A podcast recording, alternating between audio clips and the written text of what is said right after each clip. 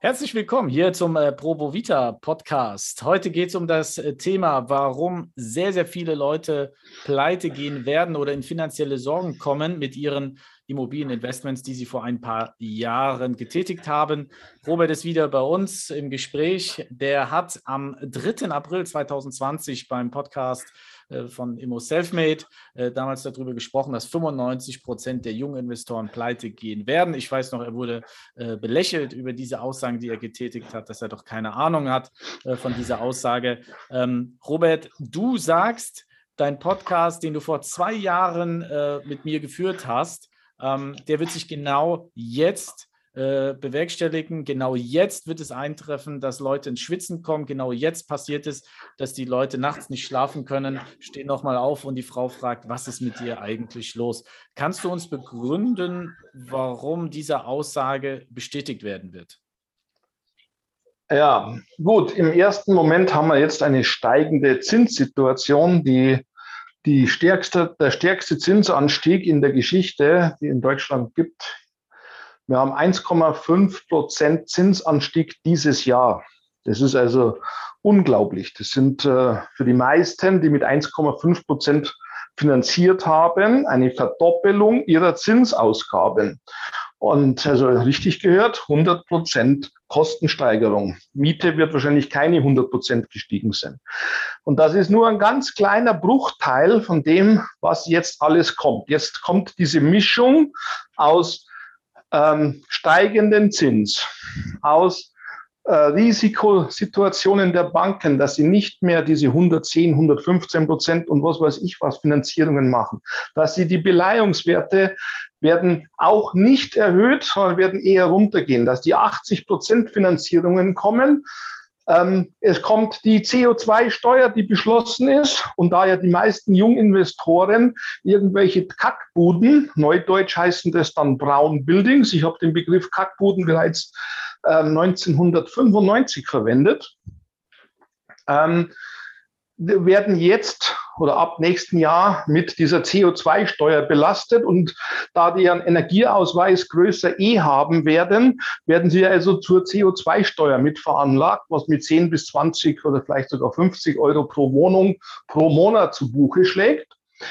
Dann kommt das Thema, was ja auch schon beschlossen ist, des Sanierungszwanges bis 2033, 2030, 2028 mit den jeweils 15 Prozent der schlechtest energetisch ertüchtigten Objekte.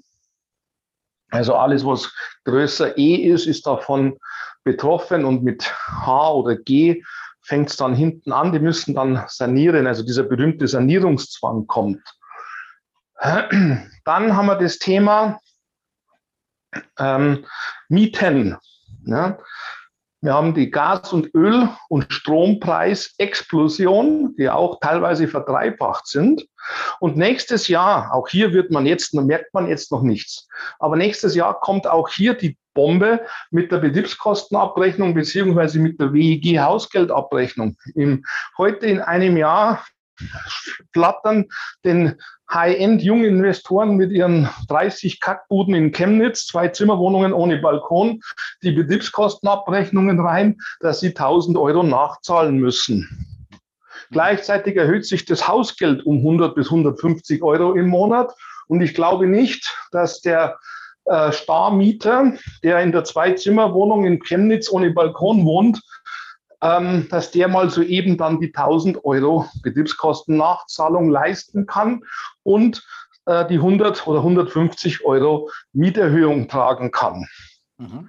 So, das ist also nur mal das, was jetzt ganz auf die ganz schnelle kommen wird. Aber zum Thema Zinsen, wo du mich gefragt hast, das hat natürlich die Wirkung, dass die Banken natürlich in der Kapitaldienstberechnung jetzt verschärft daran gehen. Ich wurde damals über diese sechs- oder achtprozentige Stressannuität belächelt.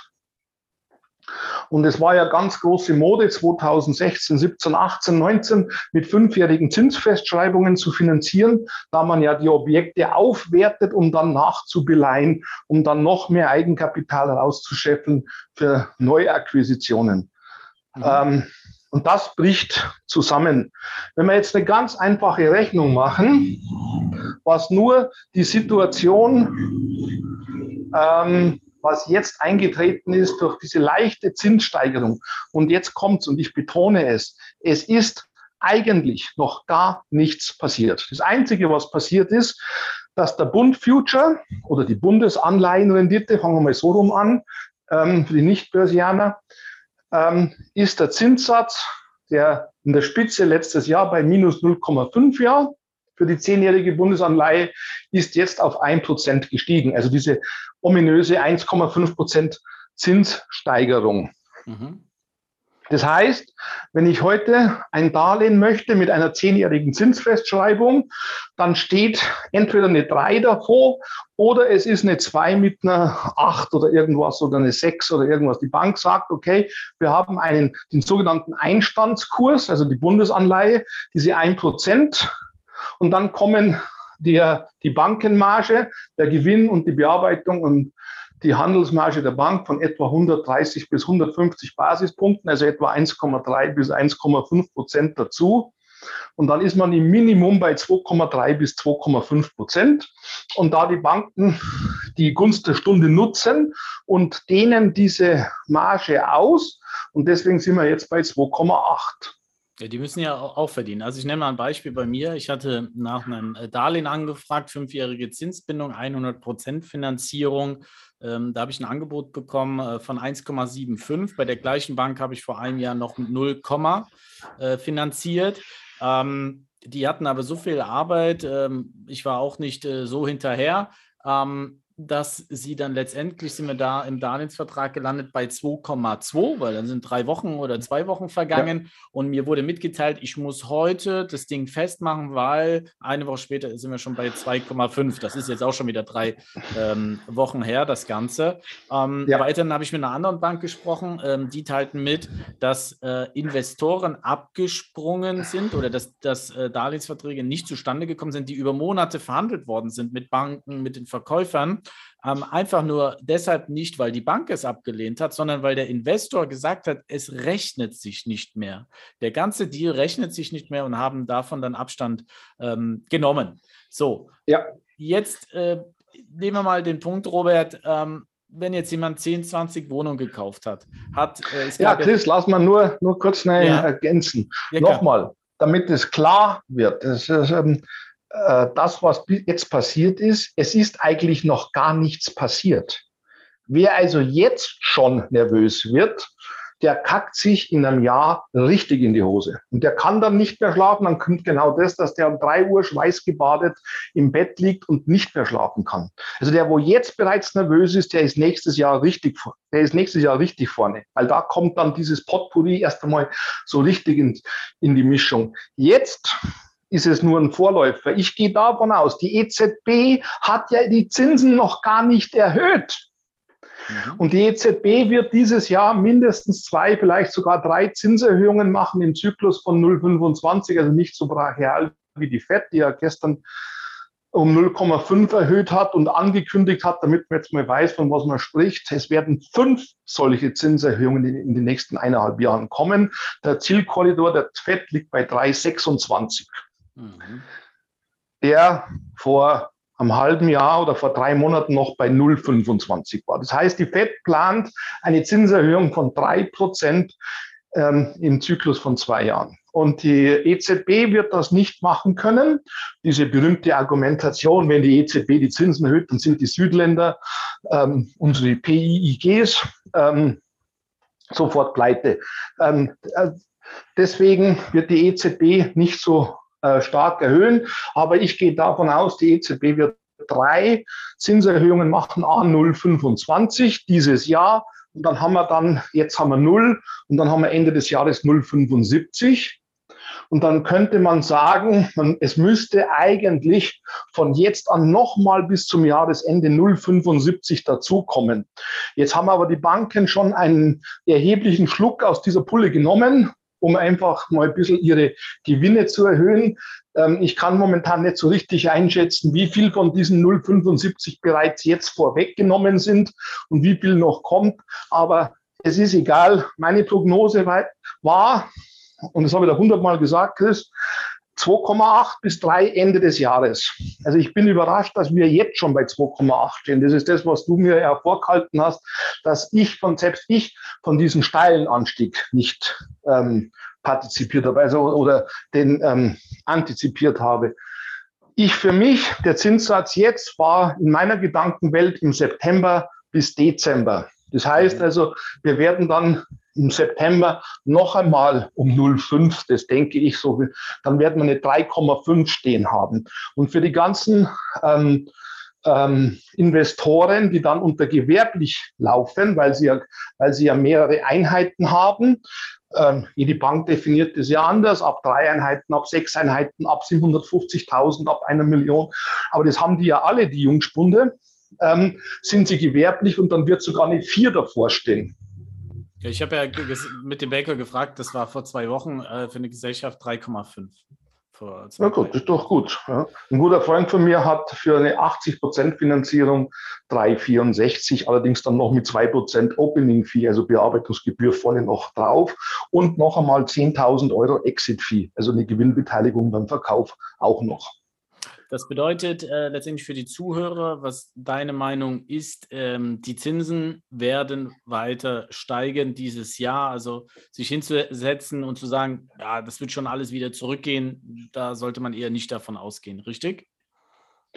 Ähm, ja, es wird also die Zinsen werden etwas weiter steigen. Die werden dann aber zurückkommen. Die Inflation wird sinken. Wir sind momentan sehr viel Inflationsangst getrieben. Äh, wir haben ja diese sieben oder acht Prozent Inflation und dadurch steigt natürlich der Zins oder die Banken wappnen sich. Und diese Inflation wird nächstes Jahr etwas zurückgehen und dadurch wird der Zins nächstes Jahr oder übernächstes Jahr sinken. Also ähm, ich gehe davon aus, dass der Zins ähm, jetzt auf drei, 3,5 irgendwas steigt und wird dann ein bis zwei Jahre seitwärts laufen da oben und wird dann etwas runterkommen auf 2,5, 2,8. Also auf dieses Zinsniveau, was wir jetzt haben, auf das wird es wieder zurückkommen. Aber diese 0, und 1, Finanzierungen, die wird es nie wieder geben. Mhm. Also freuen die sich, die lange Finanzierungszinsbindungen äh, gemacht haben, die, äh, die freuen sich jetzt gerade. Genau, wir die auf dieses letzte Zehntel verzichtet haben und gesagt haben, wir machen nicht fünf, wir machen 15, dann sind wir A mit der Stressannuität raus, mit der Restschuld haben wir kein Problem und wir haben auch die Zinsen gesichert. Und die, die Jungen, die jetzt kommen und äh, nachfinanzieren oder verlängern müssen, laufen natürlich jetzt genau in diese, in diese Zinsfalle rein. Wenn wir ein ganz einfaches Beispiel machen, wir nehmen mal ähm, unsere berühmten äh, Junginvestoren mit ihren zwei Zimmerwohnungen in Chemnitz, Plauen, Zwickau, irgendwo, in, irgendwo im verbrauchten NRW ähm, oder im Saarland oder irgendwas, wo es halt billig ist. Wir nehmen 50.000 pro Wohnung. Der hat zehn Wohnungen gekauft, weil war ja kein Problem. 110 Prozent Finanzierung und die paar Euro, die dann noch gefehlt haben, haben wir natürlich noch an 30.000er oder 50.000er Ratenkredit von irgendeiner Bausparkasse mitfinanziert. Also alles, alles easy. Ähm, Jetzt hat er 500.000 Euro, 10 Wohnungen, 50.000 und hat 500.000 auf der Uhr. Und er hat finanziert für einen Zinssatz, wie war er, 2018, 2019, 1,5 oder irgend sowas wahrscheinlich. Genau. Ja, so, und jetzt, wenn er verlängert, bekommt er eine 3. Mhm. Das heißt, wenn er 1,5 Prozent bezahlt hat bei 500.000, dann waren das 7.500 im Jahr. Und wenn er dann eine 3, oder? 1,5 bei 500, ja, sind 5000, 7500, genau. Und bei 3% zahlt er dann 15.000. Also eine Verdoppelung, 7500. Also das sind 600 Euro mehr. Plus die ab 1.1.23, weil er ja günstig gekauft hat, Immobilien mit Potenzial zum Aufwerten. Also Energieeffizienzklasse G, weil es hat ja keiner auf den Energieausweis geachtet, weil war ja uninteressant. Hat er eine Umlagebeteiligung von, sagen wir mal, 80 Prozent, also etwa 10 bis 15 Euro pro Wohnung. Mhm. 10 Wohnungen, a 10 Euro sind 100 Euro CO2-Steuer plus äh, diese 7500, also etwa 600 und ein paar zerquetschte Euro, 620 Euro, 625 Euro Zins. Also hat er eine Mehrbelastung von 725 Euro und zwar pro Monat. Mhm. Plus das Risiko, dass Ende oder Mitte nächsten Jahres er erst einmal 1000 Euro Nachzahlung aus der WEG Hausgeldabrechnung bezahlen darf, mal 10, das sind also 10.000 Euro WEG Hausgeldnachzahlung plus 150 Euro WEG Hausgelderhöhung. Das heißt, ähm, jetzt muss er schauen, dass er diese 10.000 Euro von seinen zehn bonitätsstarken Mietern in Chemnitz in der Zwei-Zimmer-Wohnung bekommt, plus ähm, die 150 Euro Betriebskostenerhöhung oder 100 Euro Betriebskostenerhöhung durchsetzen kann. Dann werden die Mieter sagen, es ist ja schön, dass ich dann in Chemnitz für so eine Zwei-Zimmer-Wohnung plötzlich 1000 Euro bezahlen soll oder 900 Euro warm. Und dann wird die Diskussion entstehen, dass man doch die 100 Euro sich teilt und sagt, wir machen 100 Euro Betriebskostenerhöhung und dafür macht man 50 Euro Kaltmietensenkung. Nicht Erhöhung Kaltmieten, sondern wir machen Kaltmietensenkung, weil geteiltes Leid ist ja schließlich halbes Leid. Mhm. Und da ist dann die Frage, er hat dann 750 Euro mehr Aufwand plötzlich. Hatte er denn diese 60 Euro Cashflow pro Monat? Wir kennen ja beide die Berechnungen und die waren ja froh, wenn sie 50 Euro oder 40 oder 30 Euro hatten. Also sind alle Objekte plötzlich Cashflow negativ. Plus, dass die Mieter die Betriebskostennachzahlung nicht leisten können. Plus das Risiko aufgrund, und jetzt kommt eben ähm, äh, Corona und Corona-Nachfolger Ukraine-Krise, dass eventuell gerade was Chemnitz und Zwickau etc. ist, ist sehr stark automobillastig, das gleiche wie in Baden-Württemberg, dass vielleicht der ein oder andere Automobilzulieferer noch in die Insolvenz geht und dann noch ähm, eine Arbeitslosigkeit plötzlich herrscht. Und dann wird es ganz interessant wenn dann die Mieter nicht mehr bezahlen können und das dann rauszögern, die sind ja dann auch nicht blöd, die wissen ja, zwei Monatsmieten müssen sie im Rückstand sein oder, oder mehr als eine Monatsmiete und dann kürzen sie halt einfach immer zehn Prozent der Miete, einfach zahlen sie einfach weniger und sammeln einfach das an, bevor man dann kündigen kann. Mhm. Ne? So. Also das, das Ding wird, der Robert hat natürlich ein bisschen was vorweggenommen. Ich wollte gleich nochmal auf die einzelnen äh, Gruppen eingehen. Das äh, betrifft jetzt die Buy-and-Holder, die ein bisschen knapp kalkuliert haben mit äh, wenig äh, Überschuss. Ähm, also das, das klingt natürlich äh, nicht gut. Äh, Robert, ich würde dich bitten, dass wir jetzt gleich das bisschen splitten, weil es gibt bei uns Zuhörer, die sind reine Buy-and-Holder. Es gibt welche, die sind von Buy-and-Hold zum Fix und Flip gewechselt. Ähm, und wir möchten ja gerne alle Gruppen ein bisschen äh, aufsplitten, sodass man sagt, okay, wen Fix und Flip interessiert, der hört auch nur diese Folge. Ähm, lass uns doch die nächste Folge bitte ähm, über Fix und Flip sprechen, ob sich da auch was verändert oder ob alles äh, gleich bleibt. Dann hören wir uns gleich wieder. Und ja. äh, ich würde schon mal sagen, man merkt ja, das ist eins deiner Lieblingsthemen. Die auch mal zwei, drei Fragen stellen, dann, dann, blüht der Robert auf, weil er es ja auch schon vor zwei Jahren gesagt hat. Hört euch gerne die alte Folge auch an, die ich äh, zu Beginn äh, genannt habe. Und Robert, wir hören uns gleich wieder, ja? Ja.